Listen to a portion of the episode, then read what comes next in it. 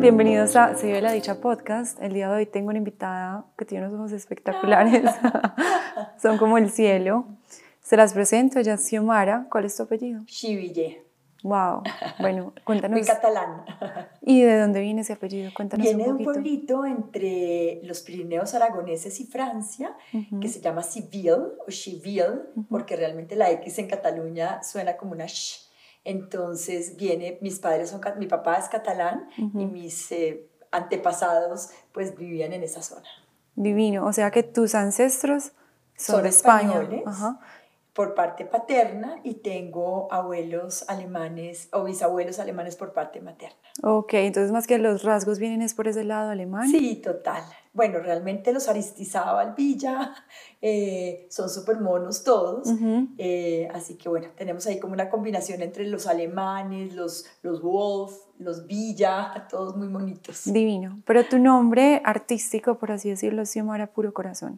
Pues realmente, Andre, desde muy chiquita me han dicho Xiomi, ese es como mi gran, mi gran apodo, eh, pero desde hace muchos años trabajo en el heartfulness, en esa posibilidad de vivir con el corazón abierto, de seguir ese camino del puente dorado que es el corazón, eh, que además ese será mi próximo libro, eh, porque realmente hace muchos años entendí que no hay un viaje más importante que el viaje hacia el corazón. Divino. Entonces por eso te pusiste Xiomara, puro, puro, corazón. Puro corazón sí. Divino. Me alineo mucho también con esa filosofía. Siento que para mí el corazón es el jefe, la verdad, mucho más allá que la mente. Y cuando confío en mi corazón es que logro muchísimas cosas en la vida. Y creo que tú has, llevas un tiempo ya siguiendo tu corazón. Pues es que desde las premisas del yoga siempre hay que rendir la cabeza al corazón. Por eso casi que en todas las posturas siempre uno pone primero el corazón y después la razón, porque a veces una cabeza sin corazón nos lleva a un mundo sin razón. Divino eso. Xiaomi, cuéntanos un poquito de ti, un poquito como de tu historia, de cuáles eran esos deseos de niña que hoy estás cumpliendo. Wow. Yo me crié en el Valle del Cauca, yo soy paisa, pero me fui a una finca panelera, un trapiche de panela a los seis años. Entonces siempre la relación con la naturaleza fue muy importante. Vivir entre cañaduzales, montar en bicicleta entre los campos de soya, eh, realmente pues marcó una huella muy importante en mi vida de no dejar tanta huella, de, cuidar este planeta y, y, realmente pasar más livianos sin dañar nuestra naturaleza. Entonces digamos que la relación con el campo, si yo me mm, mm, hago remembranza como esos primeros siete años, Solo pienso en eso, en los árboles grandes, en los bejucos con llantas de tractor donde nos columpiábamos, del río Amaime en la cordillera central donde teníamos nuestra finca, de los monos aulladores que nos despertaban por la mañana. Y creo que mi sueño siempre, primero fue vivir en la naturaleza y de alguna manera también ser una guardiana de la naturaleza. ¿Y hoy lo haces? Pues sí, sabes que desde hace muchos años yo era súper activista ecológica y hacía una cantidad de campañas de reforestación en los cerros de Torcoroma, en Candelaria, en Cali, en el Valle. Y después me di cuenta, Andre querida, que la deforestación más grande no está afuera, ni siquiera en nuestras montañas, está aquí adentro, en este medio ambiente interior. Hay corazones desfertilizados que hay que reforestar entonces, hace más de 11 años me dedico a lo que hoy hago, que es lo que más me gusta, que es ser ecóloga humana. De poder sembrar ya no semillas afuera en, los bosques, que también sigue siendo muy importante, pero realmente las primeras semillas que tenemos que sembrar es en nuestro corazón. Y empezarte, empezaste por ti misma. Claro, empecé por mí misma porque me di cuenta además que teníamos que salir de esta matrix que nos dice que hay que tener más, poseer más, tener el carro más grande, la casa más grande y el televisor más grande. ¿Y cuándo la satisfacción más grande? ¿Y cuándo la felicidad más grande? ¿Y cuándo la salud más grande? Entonces a los 21 años, cuando yo creía que tenía todo, tenía un programa que se veía en 23 países, ya había estado en los mejores escenarios de toda Latinoamérica, me había parado en el Gran Rex, en el Monumental, en Viña del Mar, me di cuenta que la vida es como un escenario que se prende pero también se apaga en cualquier momento. Entonces hay que cultivar cosas más allá de lo impermanente. La casa, el carro, la beca se acaban. A veces el marido también, los hijos se van. Entonces, pues uno tiene que cultivarse a uno mismo y ese yo creo que es la premisa de tener una vida completa, eh, abundante, gozosa y es estar establecidos en nosotros mismos. ¿Cuál fue ese punto de quiebre a tus 21 años que te detonó toda esta situación? Sí, yo creo que fue un momento difícil. Mi compañera con la que yo hacía el programa se suicida. Y a los 21 años eso es muy impactante porque uno cree que la vida es para toda la vida y que además cuando uno tiene como estas oportunidades uno dice, pero ¿qué más le falta a uno? ¿no? Y, y ahí es cuando uno se da cuenta que si uno no se tiene a uno mismo, no es suficiente tener fama, no es suficiente tener mucho dinero, no es suficiente ser reconocida si cuando te ves al espejo no te encuentras a ti misma. O sea que fue a partir de ese suceso con tu... Ella también he trabajado contigo en el programa. Claro, ella era presentadora conmigo en el programa. A partir de ese suceso fue que tú dijiste, bueno. Pues yo creo que, digamos que la vida misma ha, ha ido como tejiendo unas oportunidades muy grandes de ir hacia adentro. Mi abuela era súper mariana, yo tuve unas experiencias con la Virgen María a los seis años impresionante. Yo estudié en un colegio que de alguna manera la Virgen María era como su gran referente, entonces yo le llevaba a sus cenas a Mater todos los días porque yo quería que Mater se me apareciera. Y no se te apareció. de Fátima.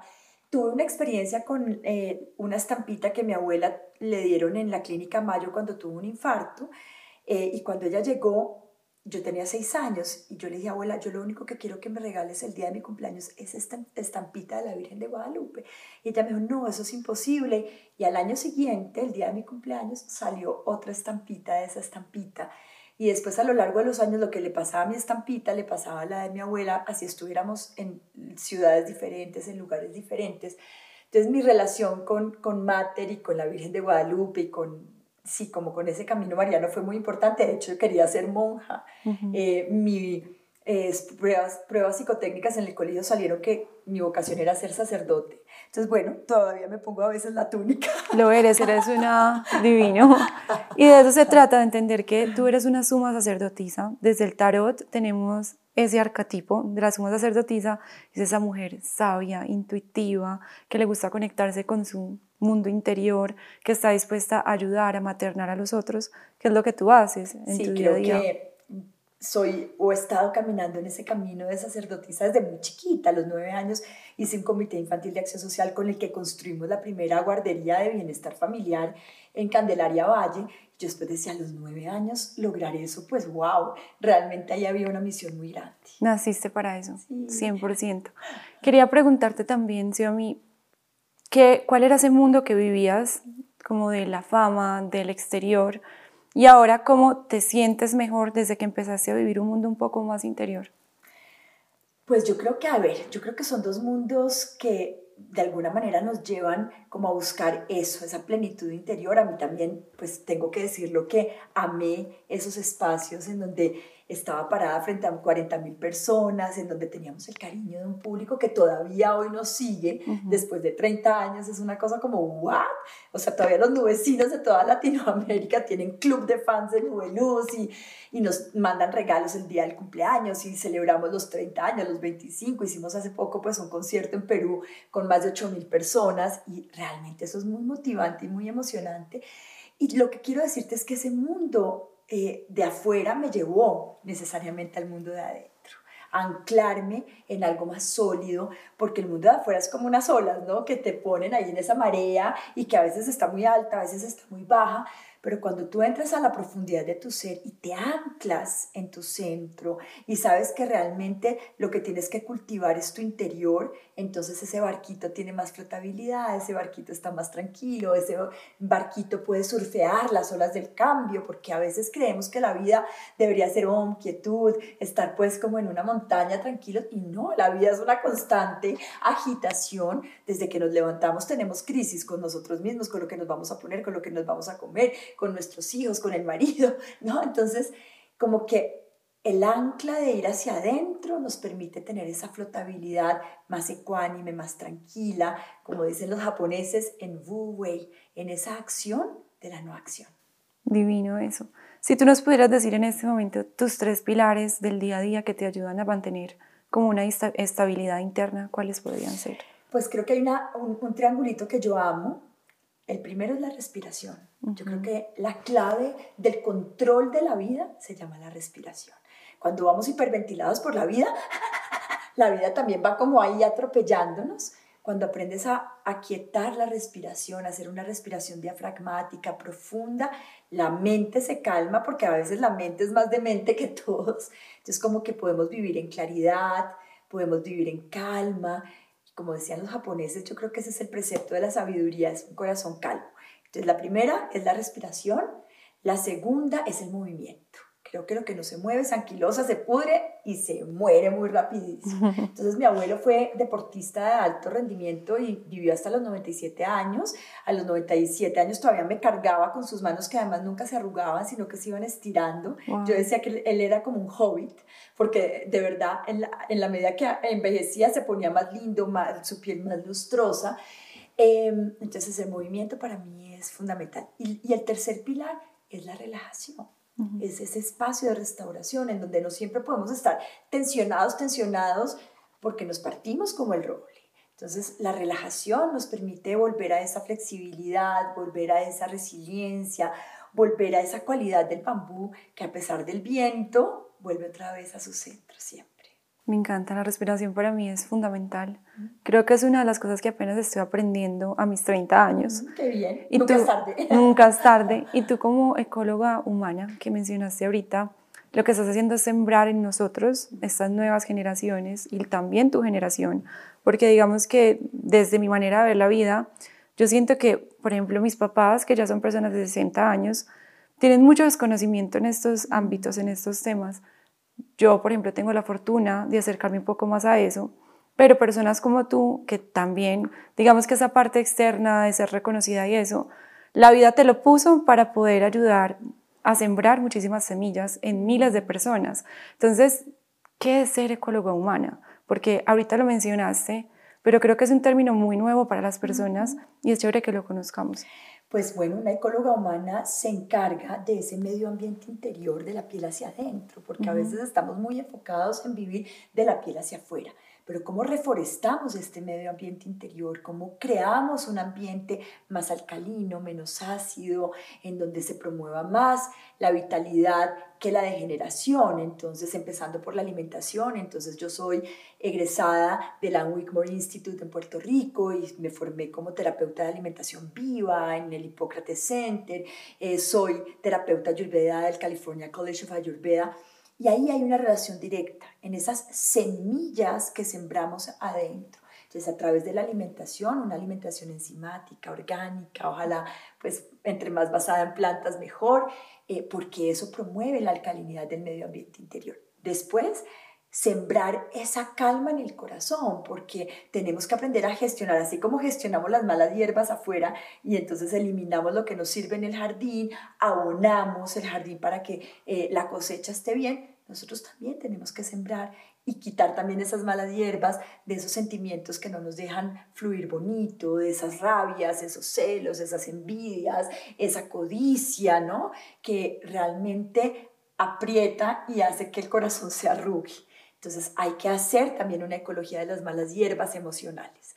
Y después fertilizar y hacer horticultura celeste en la mente, porque es que la vida se manifiesta de acuerdo a las intenciones que tú siembras en tu mente. Entonces, las intenciones son esas semillitas que ponemos, que si son bonitas, luminosas, que se conectan con la buena energía, pues florecen en una vida que nos hace crecer, que nos hace tener vitalidad, que nos hace tener propósito superior.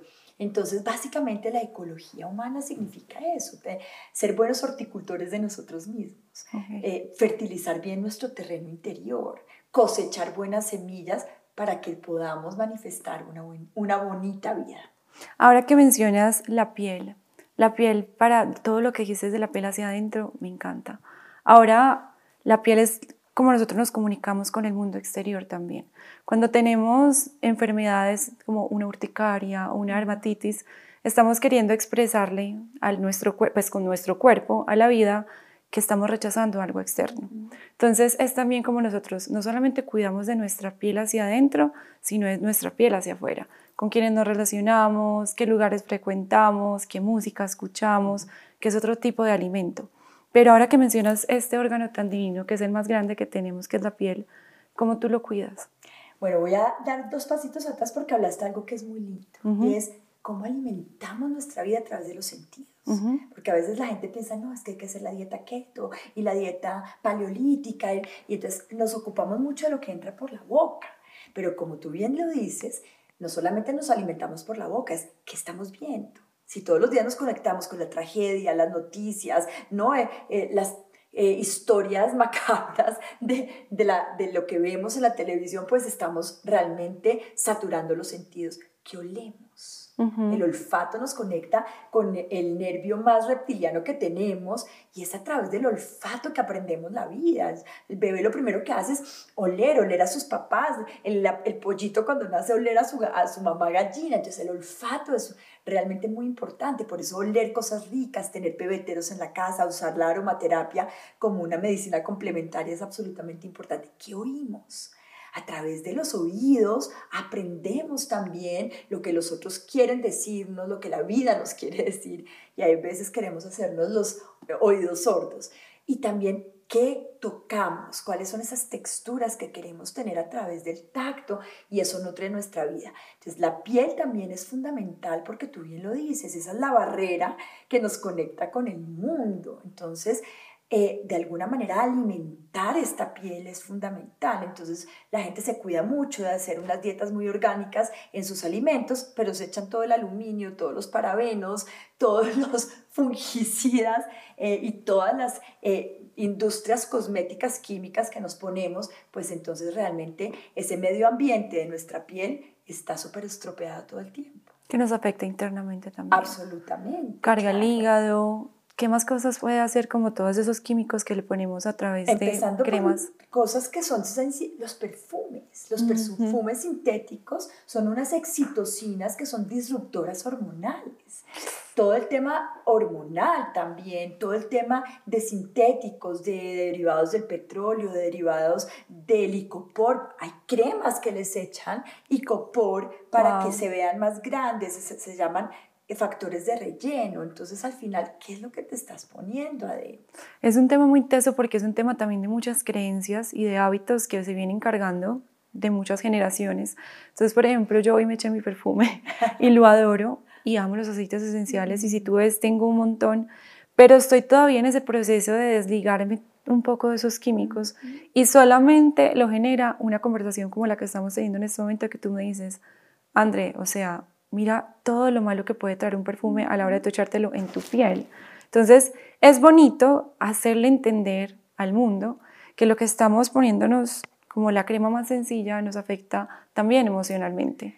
Absolutamente, es que definitivamente nosotros somos lo que es nuestra sangre y la bioquímica sanguínea afecta a nuestro cerebro. Entonces, por eso es que tenemos que promover la felicidad a través de lo que le ponemos a nuestro cuerpo, del combustible. Los antiguos médicos ayurvédicos, los vadiayas, decían que el alimento ya entre por la boca, por los ojos, por los sentidos o por la piel, construye tu sangre. Entonces yo creo que hay que ser buena sangre para tener una bonita vida. Entonces si nosotros tenemos realmente una cantidad de desechos tóxicos que el cuerpo lee como excitocinas, hay alergias, hay enfermedades degenerativas, hay itis, inflamaciones. Muchas inflamaciones vienen porque el torrente sanguíneo está completamente contaminado. Nuestra linfa no alcanza a sacar tantos desechos que tenemos. Por eso es tan importante este autocuidado nutritivo. Es ¿Qué le pongo a mi cuerpo? ¿Qué le pongo a mi estómago? ¿Qué le pongo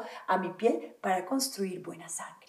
Sí, a mí, yéndonos como un tema básico del día a día, ¿cuáles son tus hábitos cuando te levantas para cuidarte tu piel, tu alimentación, lo que frecuentas? Porque uno te ve y uno ve una mujer divina con una piel espectacular y uno dice, wow, ¿cómo solamente a través de la belleza natural puedo llegar a ese punto? Porque tú sabes que es muy común que uno quiera acelerar los procesos de belleza, que uno quiera como, sí, cosas rápidas.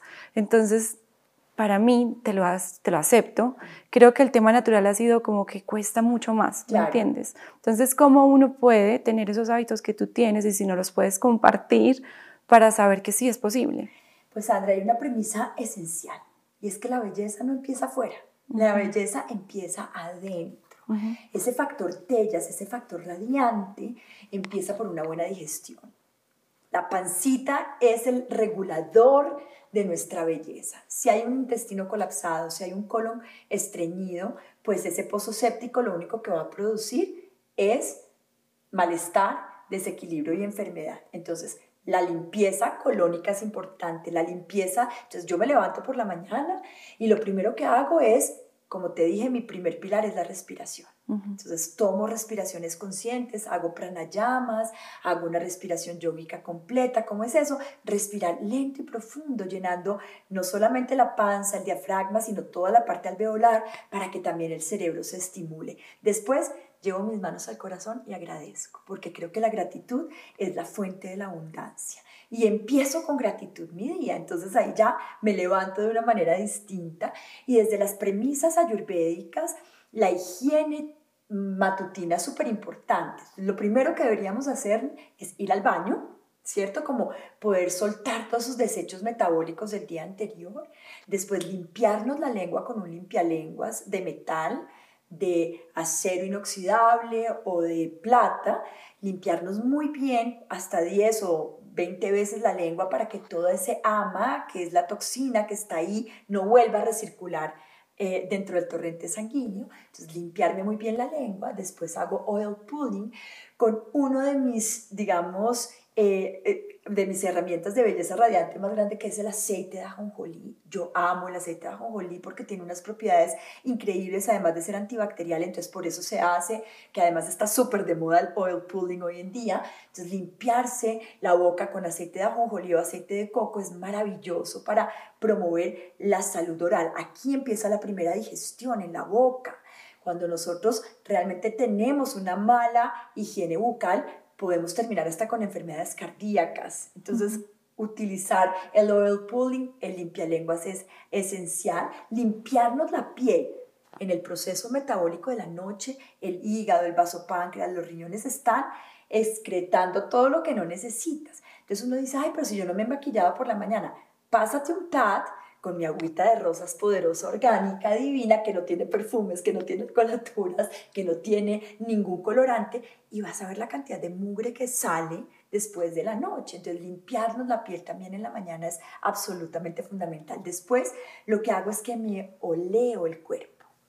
En el Ayurveda se llama la terapia de la dicha. Y olearse el cuerpo significa ponerse aceite en todas las articulaciones, circular en las articulaciones, largo en los huesos, dejar que eso se absorba, los aceites vegetales se absorben inmediatamente, no es como el aceite mineral que se queda uno ahí como todo empegotado, que uno no se puede ni, ni mover. Entonces, después de eso, me hago una terapia Ishnam, que es la ducha de agua fría maravillosa, para que la sangre vaya adentro, se oxigene y salgan todas esas toxinas.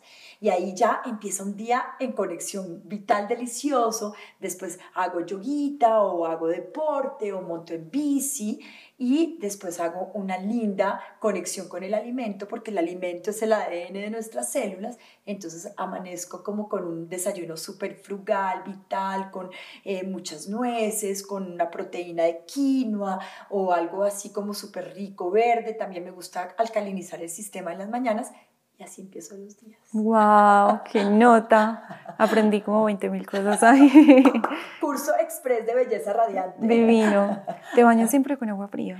Sí, realmente lo hacía desde hace mucho tiempo. Digamos que las tradiciones yógicas, antes de hacer yoga, uno siempre se debería bañar. Y eso lo aprendí además en la Hermandad Blanca. Yo iba a clases a las 12 del día después de salir del noticiero 24 horas, después de hacer eh, mi programa de Vive Bien en City TV. Y yo llegaba corriendo y me decían, te tienes que bañar. Y yo, a las 12 del día, uno, bueno, me ponía en la ducha agua fría y entraba al templo a practicar. Y realmente cambia la práctica, cambia el sistema nervioso hoy en día está súper de moda con Wim Hof, eh, que es este hombre del hielo.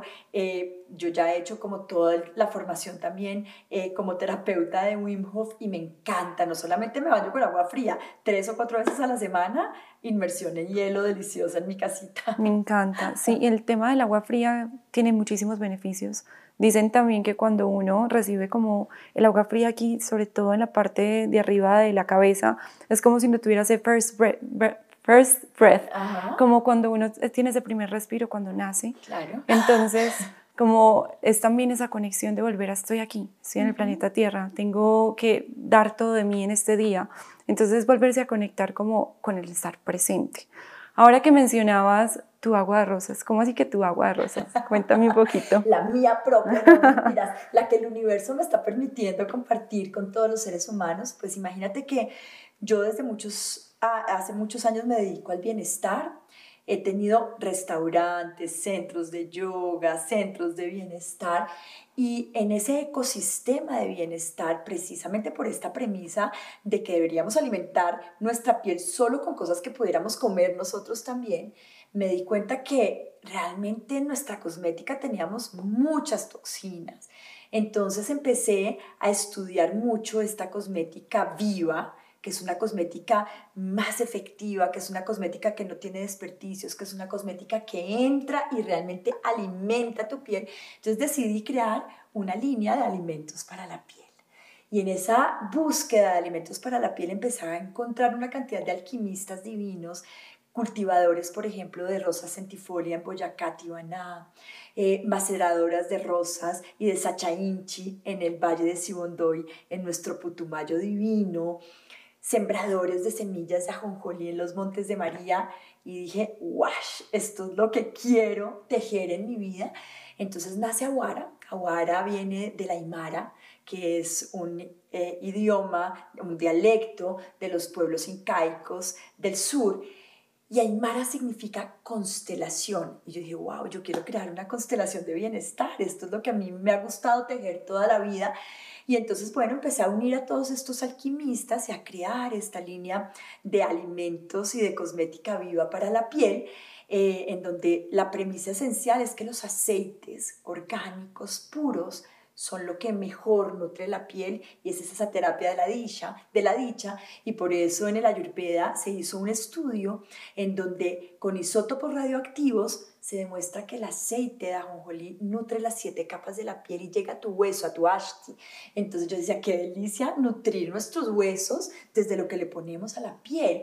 Después entendí que no hay nada mejor en penetración que los aceites como el aceite de almendras, que está lleno de antioxidantes, de vitaminas.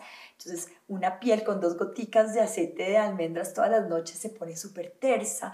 Después, claro, todas las propiedades fitoterapéuticas de las plantas, como la pomada maravilla que es hecha de esta caléndula divina para cicatrizar o para nutrir esas pieles secas. Entonces empecé a crear desde toda esta filosofía ancestral de la fitoterapia, de la ayurveda, toda, la, toda esta premisa de hay tres tipos de pieles las pieles que son muy secas, que son muy aire, bata, las pieles que son muy delicadas, muy sensibles, que tienen mucho fuego, pita, y las eh, pieles que son más grasosas, que acumulan más, que tienen más eh, secreciones porque no les da la posibilidad de soltar la linfa muy fácil, entonces son las CAFA, la tierra, entonces creé toda una línea para estos tipos de pieles, en donde tengo tónicos como el agua de rosas, que pues tú sabes que milenariamente todas las culturas, desde los egipcios, pues han tenido el agua de rosas como su elixir de la vida. Después todos los aceites como el ajonjolí, que tiene esta propiedad maravillosa de nutrir los huesitos, el de coco, que es maravilloso, o sea, el coco es el fruto más cercano al sol, por eso es que muchas culturas usan el aceite de coco, un masaje capilar con aceite de coco, con un poquito de sábila, o sea, esto es como la gloria para nuestra cabecita. Y por supuesto, eh, el aceite de ricino que es divino, el aceite de almendras, el aceite, de, bueno, toda esta, esta variedad de aceites que son eh, maravillosos. Ahí está la manteca de cacao, está el aceite de jojoba, que realmente son elixires y tesoros que están en nuestra naturaleza a disposición para alimentar nuestra piel. O sea que todo eso lo podemos encontrar en Aguara, que es tu marca.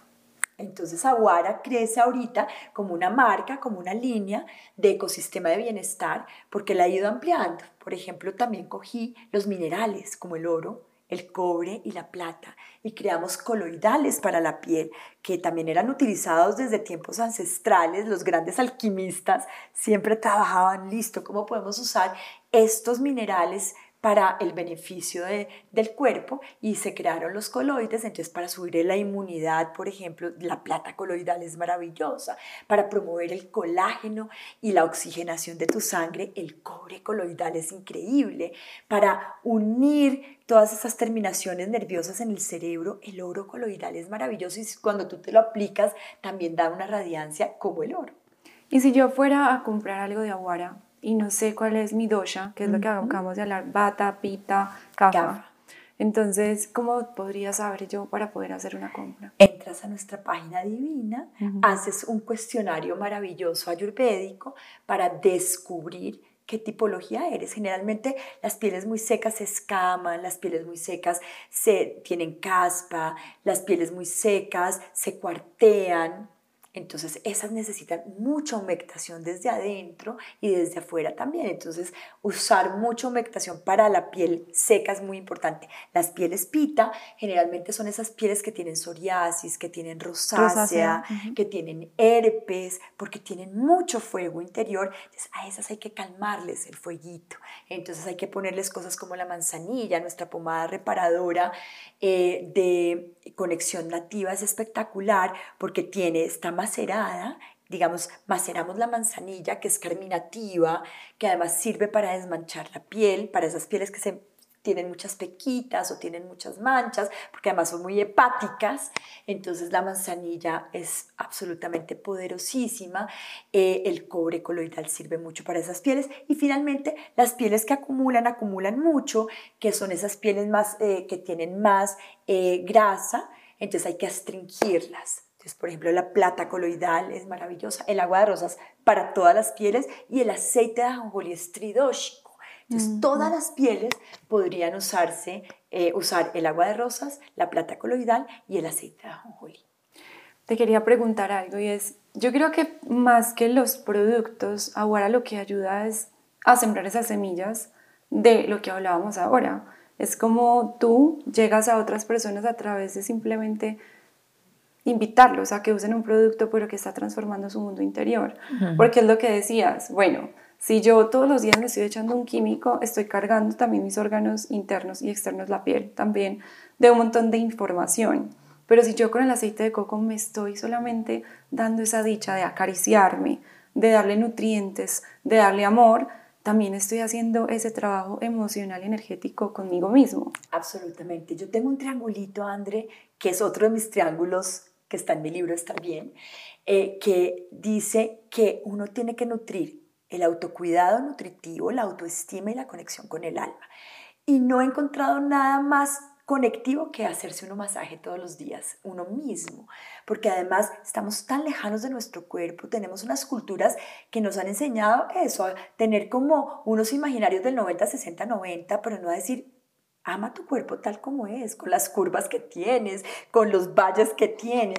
Entonces, tocar la piel, por eso se llama la terapia de la dicha. Todos los días, cuando tú te haces este masajito, realmente estás entrando en conexión contigo misma, aceptando este terreno maravilloso que tienes. Lo otro es que en la erótica también y en el tantra, conocer nuestro cuerpo es fundamental. Entonces, yo les digo, yo trabajo con mamás gestantes desde hace muchos años en un proyecto que se llama, se llama Vientres de Luz. Y las mamás ni siquiera conocen su zona geniturinaria por donde van a hacer su bebé. Uno les dice, apretemos el periné y dicen, ¿el periné? ¿Eso? ¿En qué país queda? No, es en tu país, en tu cuerpo, está ahí. Entonces, por ejemplo, con el aceite de coco lubricar nuestra vagina, tocar el periné, soltar esa zona, no solamente para las mamás gestantes, sino para el placer sexual es absolutamente poderosísimo y maravilloso. O sea, la, la vagina es un músculo que si no se lubrica, se seca a cualquier edad. Entonces, lubricarnos y además es antibacterial con aceite de coco es absolutamente maravilloso. Entonces, mira toda la connotación que tiene, además de un tema estético, un tema también de autoestima, de amarme tal como soy, de tocarme mis senos cada mañana, no solamente porque pueden ser premalignos y pueden tener cáncer, sino para darle las gracias y porque están ahí. Yo tengo una premisa y es que en senos amados son senos sanos. Entonces a veces nos da mucho susto. Entonces yo todas las mañanas con mi cremita de encanto natural de manzanilla le pongo un poquito de incienso y me masajeo los senos. Eh, eso se llama la terapia de la sierva, que viene del, del, Tao y es absolutamente poderosísimo y es maravilloso. Entonces, usar los aceites, usar eh, la fitoterapia y la aromaterapia para cuidar el cuerpo es realmente la llave del autocuidado.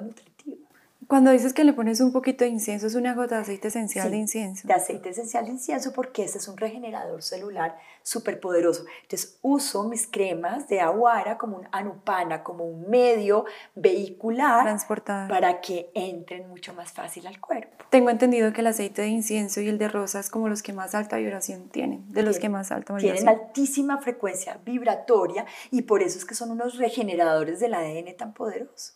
Sí, a mí mucha gente podría decir, pero yo no tengo tiempo para todo lo que ella hace. Entonces, ¿cuál sería ahí como el tip? Sí, como dices todo, es más fácil ponerse una inyección y que la piel se le tiemble a uno, pero realmente a largo plazo, ¿cuál es esa huella? de carbono que estamos dejando sobre este ecosistema.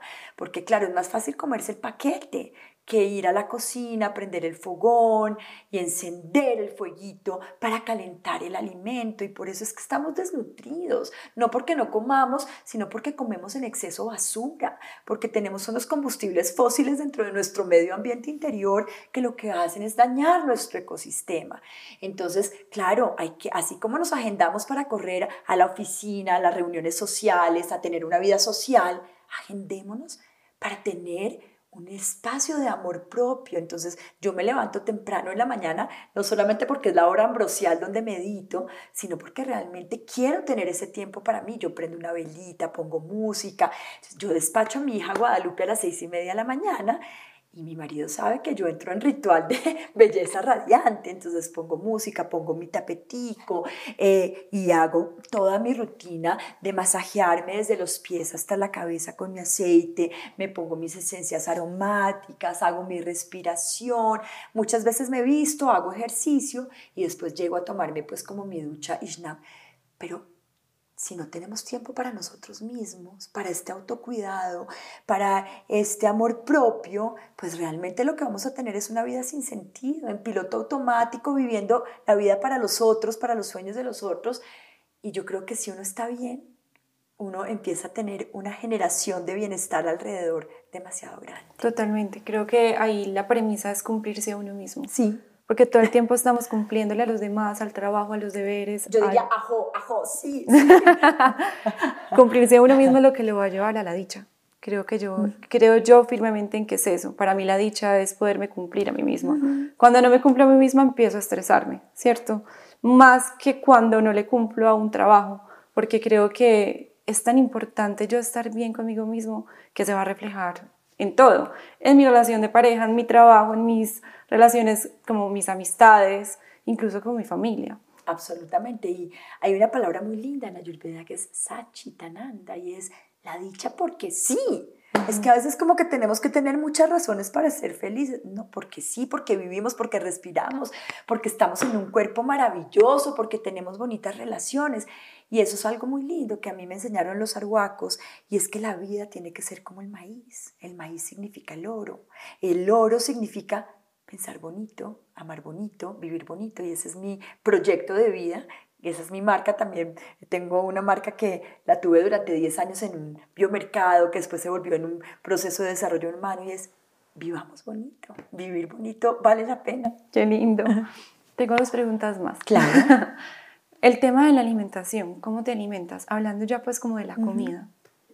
Entonces, así como tengo la premisa nahuara de que lo que entra por la piel debería ser basado en plantas, no testeado en animales, eh, nuestra premisa también de que lo que nutre nuestro cuerpo debería ser un alimento muy enzimático, muy orgánico, de fácil digestibilidad, porque es que el problema es que todo lo que comemos, incluso una manzana, produce un desgaste de ATP, de energía, produce desechos orgánicos metabólicos en nuestro cuerpo. Entonces, la primera premisa es que menos es más.